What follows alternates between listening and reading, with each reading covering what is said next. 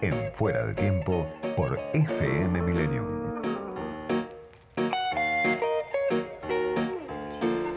Del otro lado de la línea está ya Juan Gabriel Tocatlián, que es vicerrector de la Universidad Torcuato Di Tella, experto en relaciones internacionales y que además escribió un artículo muy interesante en un libro que acaba de salir, que se llama La vida en suspenso, editado por Revista Crisis y Editorial Siglo XXI, por una diplomacia de la modestia, se llama el artículo. Juan Gabriel Tocatlián, ¿qué tal? Soy Diego Genut, gracias por atenderme. ¿Qué tal, Diego? Buenas tardes, gracias por la invitación a conversar. Bueno, primero, Juan, eh, preguntarle por eh, lo que está pasando en este momento en Estados Unidos, ¿no? que pareciera ser un rebrote, llamémosle, de, de la reacción social, de la furia social, después de un nuevo episodio de violencia policial, de, este, de un nuevo episodio de, racismo como el que conocemos conocimos en los últimos días en Wisconsin.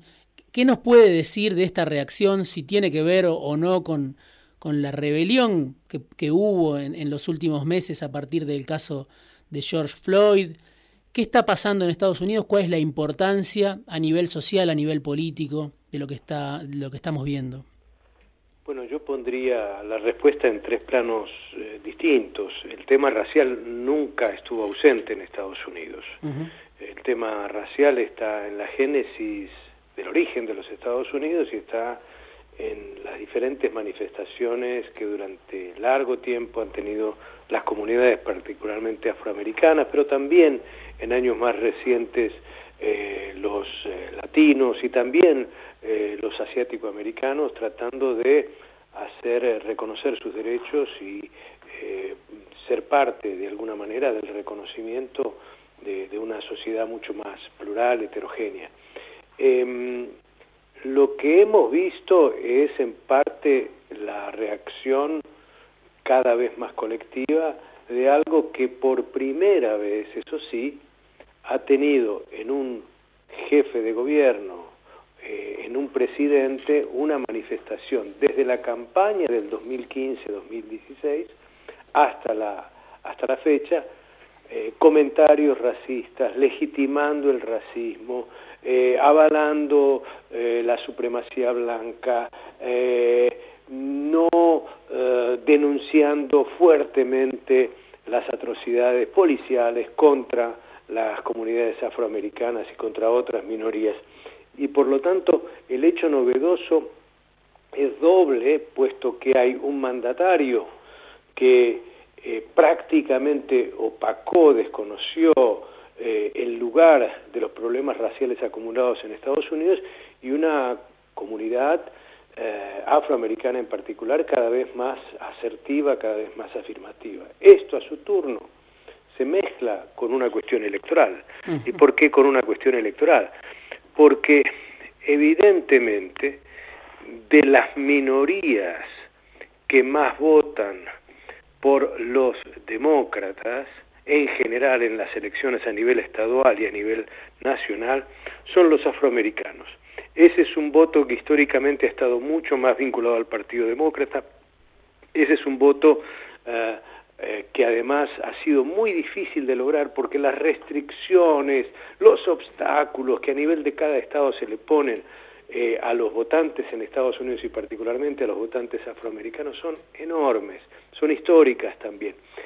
Y digo que hay una gran movilización que lleva ya varios meses, primero política y ahora cada vez más electoral con las dos convenciones, la del Partido Demócrata y del Partido Republicano, para que este voto, que ha sido, repito, mucho más demócrata históricamente, pues se inscriba, pues participe, pues vote y en todo caso, por lo tanto, se inscribe este problema del racismo en una coyuntura electoral donde simultáneamente, y con esto termino en el tercer plano de esta, de esta pregunta, simultáneamente estamos ante un hecho inédito en la historia de los Estados Unidos y es un presidente, el presidente Trump, que ha puesto en duda los resultados de la elección. Mm. Ha dicho que eh, la votación a través del correo es una votación eh, amañada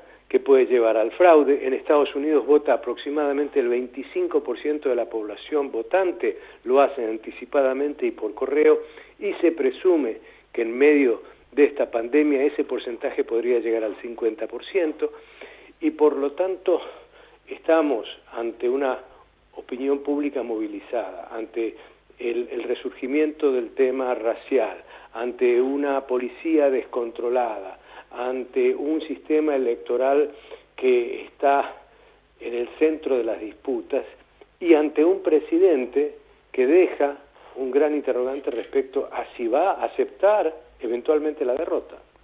Hay también algunos componentes ¿no? que, sorprenden, este, como este boicot histórico ¿no? que vimos en los, en los playoffs de la, de la NBA, o incluso este, algunas manifestaciones a las que se suma eh, la población blanca o parte de la población blanca junto a la población de origen afroamericano. Eso también es importante, cierta reacción social que acompaña este reclamo, que quizá era un reclamo, no sé si llamarlo de una minoría, pero de un sector y que ahora acompaña incluso estrellas de la NBA o que acompañan incluso quienes no pertenecen a la raza negra? Bueno, eh, evidentemente eh, hay hoy una confluencia mayor entre varias minorías, porque también está la agenda de género, los movimientos de mujeres en Estados Unidos, está la agenda de los jóvenes, de los jóvenes que están peleando muchísimo para que haya restricciones, por ejemplo, en la venta de armas, la agenda racial que traen los afroamericanos, pero también que la traen los eh, latinos y otras comunidades, están confluyendo, por otro lado, en este cuadro electoral, porque hay que poner otro telón de fondo esencial, y es la pandemia que hemos visto en Estados Unidos, que ha arrasado, ha afectado mucho más a las minorías en los sitios urbanos y aún en los sitios rurales, eh, en poblaciones donde eh, el, número de afroamericanos es, eh, es bajo, en esos casos incluso las mayores muertes son de, minorías afroamericanas. Lo mismo pasa con los hispanos y latinos. Y en consecuencia que hay una confluencia de fenómenos sociales que obviamente llevan a una movilización que es más heterogénea, es más plural, es más afirmativa, y son varias agendas que se superponen, lo cual le da más fuerza al reclamo racial hoy en Estados Unidos que en otros momentos. En este contexto aparece la Argentina eh, en una discusión ¿no? con la administración Trump, por la cual le quiero preguntar también, que es la de la presidencia del BID que está reservada por la tradición, por la historia de los últimos 60 años, siempre a un latinoamericano. En este caso, Trump propone a Maurice Claver Carone, ¿no? que es un funcionario importante que representa los intereses de Trump en la Argentina, que vino a la asunción de Fernández y se retiró molesto por la presencia de un funcionario del gobierno de Venezuela. Y Argentina propone a Gustavo Vélez y tiene un apoyo que para algunos es insuficiente y para otros es importante porque suma no solo el de la Unión Europea o el de Costa Rica, sino que suma el apoyo de gobiernos eh, de otro signo político como es el de Chile o el de Uruguay. Digo, ¿qué se está jugando? ¿Qué podemos decir que se está jugando Argentina en esta discusión diplomática donde el gobierno argentino pide postergar la elección y Trump quiere por primera vez acaparar, ocupar ese sillón reservado históricamente para Latinoamérica?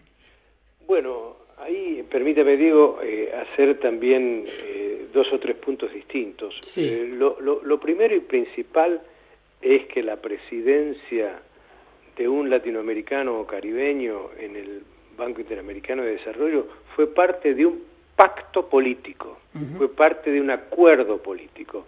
No está escrito, eh, no está establecido en un artículo, pero cuando uno revisa las actas de fundación del BID y las posteriores que generaron los reglamentos y estatutos del banco y las convenciones y las minutas que se conversaron en aquel momento, hablo del año 59 y el año 60 en particular, encuentra que claramente la sede iba a ser Washington, claramente iba a ser un latinoamericano, claramente iba a haber un papel que se le daba a Estados Unidos superior, tiene el 30.006% del voto total, claramente iba a ser el, el, el, que más aportaba inicialmente a la capitalización del banco, pero los otros países también aportaron a la capitalización del banco y por lo tanto eso fue un pacto político que Estados Unidos está incumpliendo,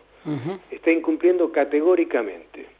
El segundo punto que quiero decir es que esta no es una disputa de candidaturas, es decir, eh, no es que sea un candidato argentino frente a un candidato de Estados Unidos.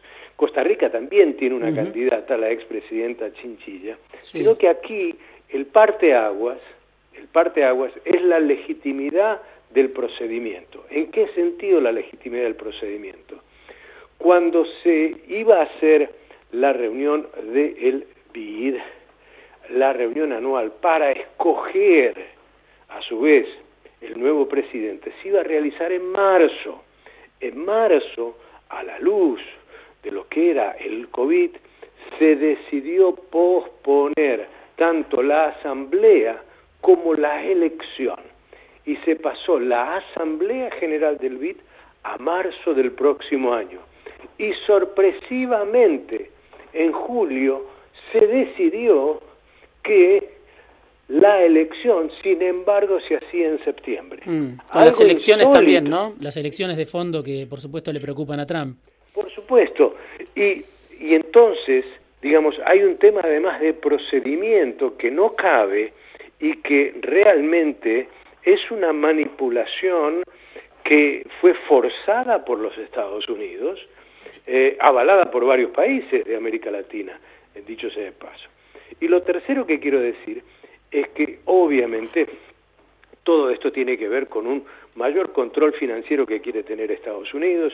Ese control financiero está destinado a eh, eludir la proyección de influencia, particularmente en materia de inversión, de proyectos energéticos, de proyectos de infraestructura de parte de China, la promoción de los intereses, por supuesto, de los negocios de los Estados Unidos, eh, pero lo hace en, un contexto eh, en el cual por otro lado, la región no quiere volver a padecer las consecuencias de una pugna en la cual obviamente las dos ahora grandes potencias, Estados Unidos y China, dirimen sus cuestiones en territorio eh, latinoamericano. Y por eso nosotros mismos, los mismos latinoamericanos, estamos partidos. Y este es un dato no menor. Llegamos a esta elección sin un candidato de consenso, lo cual es lamentable.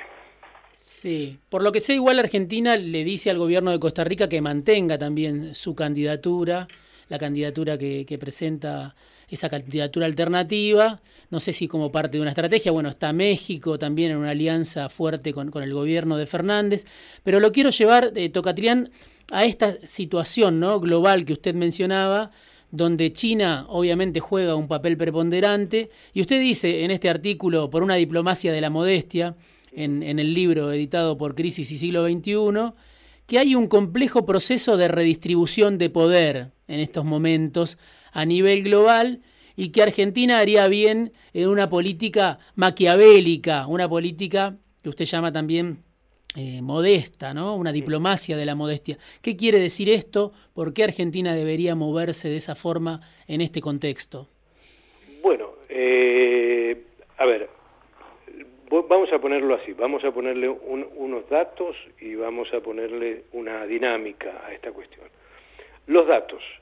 Em, el, gobierno de Australia, como tantos otros gobiernos, nosotros también tenemos libro blanco de la defensa que se publica periódicamente. Australia publica su libro blanco de la defensa y su libro blanco de política exterior. En el, en el libro blanco de de Australia del año 2017 hay un trabajo muy interesante eh, donde se toman las tasas de eh, crecimiento modestas en términos económicos y conservadoras eh, de acuerdo a lo que este informe elabora y las extiende al año 2030. Y para el año 2030 eh, se calcula, de acuerdo a este estudio bastante sistemático de diferentes tendencias económicas, repito, se calcula que el Producto Bruto Interno de Estados Unidos va a ser de 24 billones o 24 trillones en la nomenclatura anglosajona, y el Producto Bruto de China va a llegar a 42.3 billones, 42.3 trillones en nomenclatura anglosajona, con lo cual vemos una tendencia elocuente a un crecimiento chino exponencial, aún con tasas de crecimiento modestas.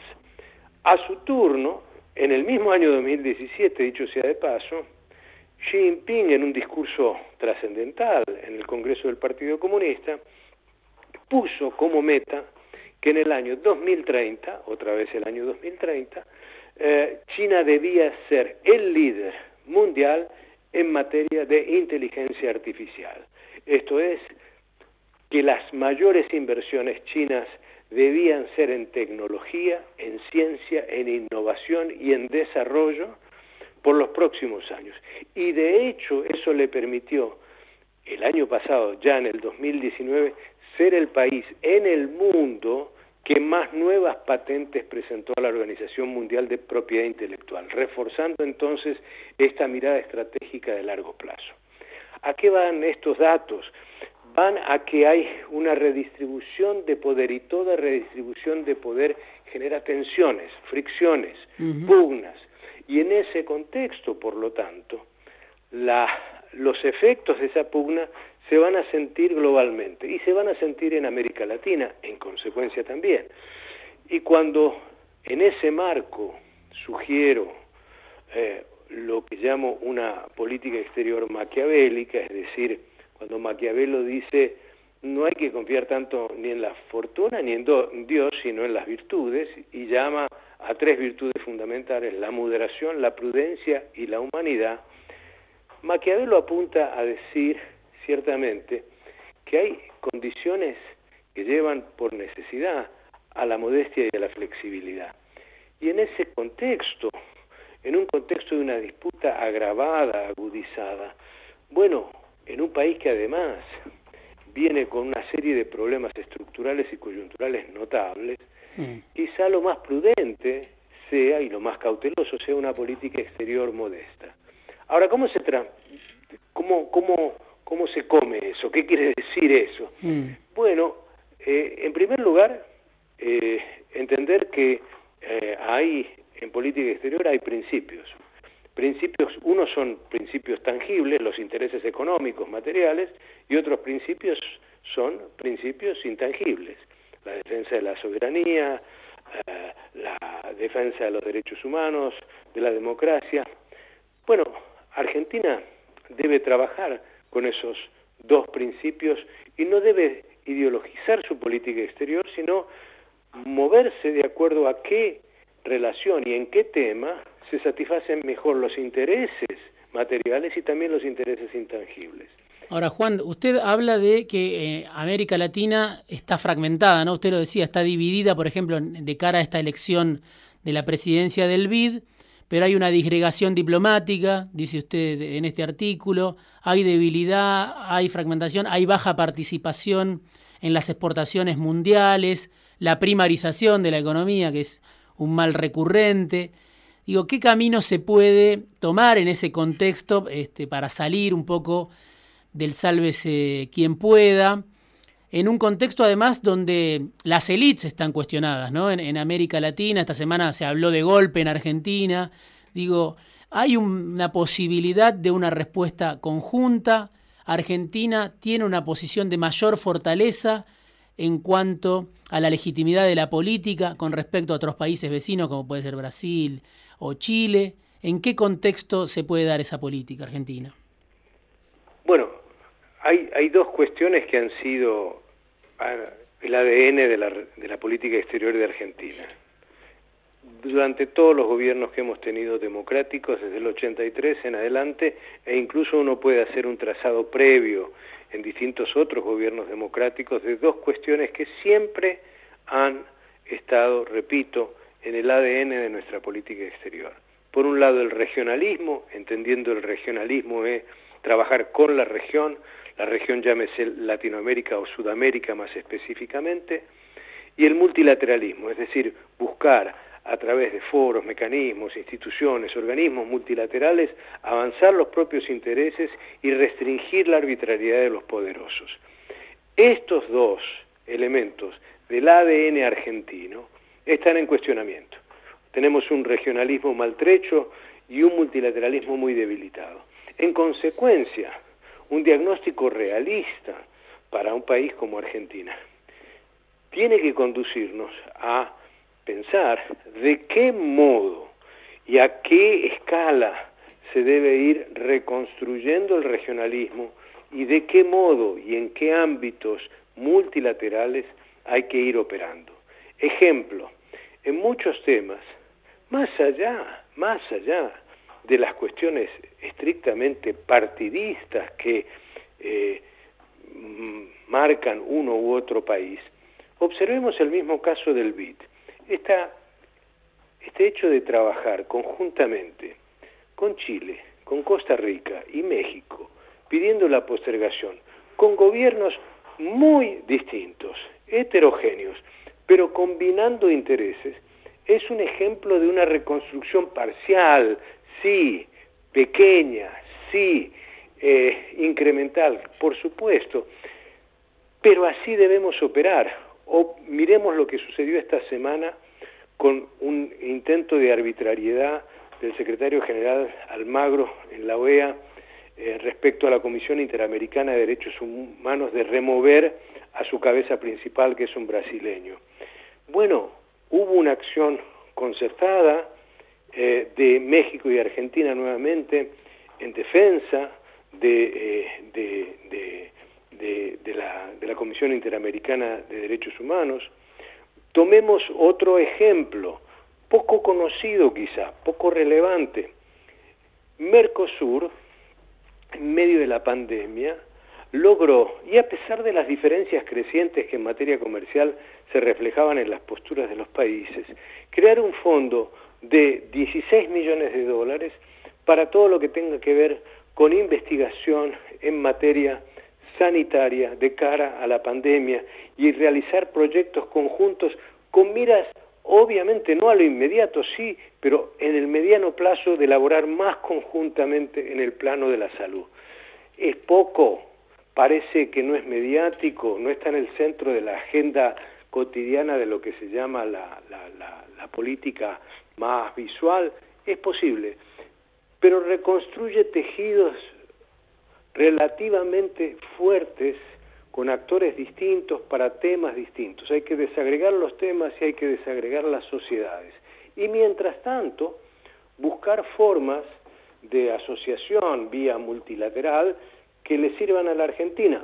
Otros ejemplos en el campo multilateral. Eh, eh, la región está en entredicho, UNASUR eh, dejó de funcionar, el PROSUR es más bien un grupo de WhatsApp, la, la CELAC está tremendamente debilitada, pero bueno, alguna acción conjunta con Europa, que es una región que sí sigue abonándole al multilateralismo en algunos temas, derechos humanos, eh, no proliferación nuclear. Hay ámbitos multilaterales en los cuales hacemos muchas cosas juntas con otros países. Entonces, repito, desagregar los temas, diplomacias puntuales, intereses prioritarios, los intereses materiales y los intereses intangibles, cómo defender cada una de estas cuestiones y cómo promoverlas exige una diplomacia ciertamente más sofisticada, porque no es estar con uno o contra otro. Es imposible, eso es costosísimo en este mundo.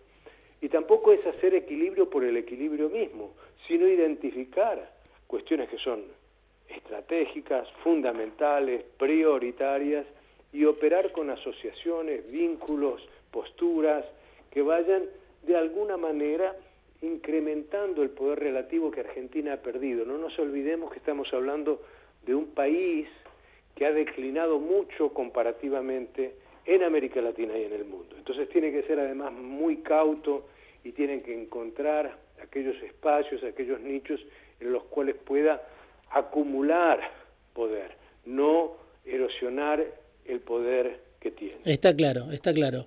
Muchísimas gracias, Juan Gabriel Tocatlián, el vicerrector de la Universidad Torcuato de Itela, experto en relaciones internacionales. Un lujo, muchas gracias, Juan, por este rato en Fuera de Tiempo. Diego, gracias a ti y eh, muchos éxitos y mucho cuidado, por favor, ¿eh? siempre cuidándose. Bueno, muchas gracias, Juan.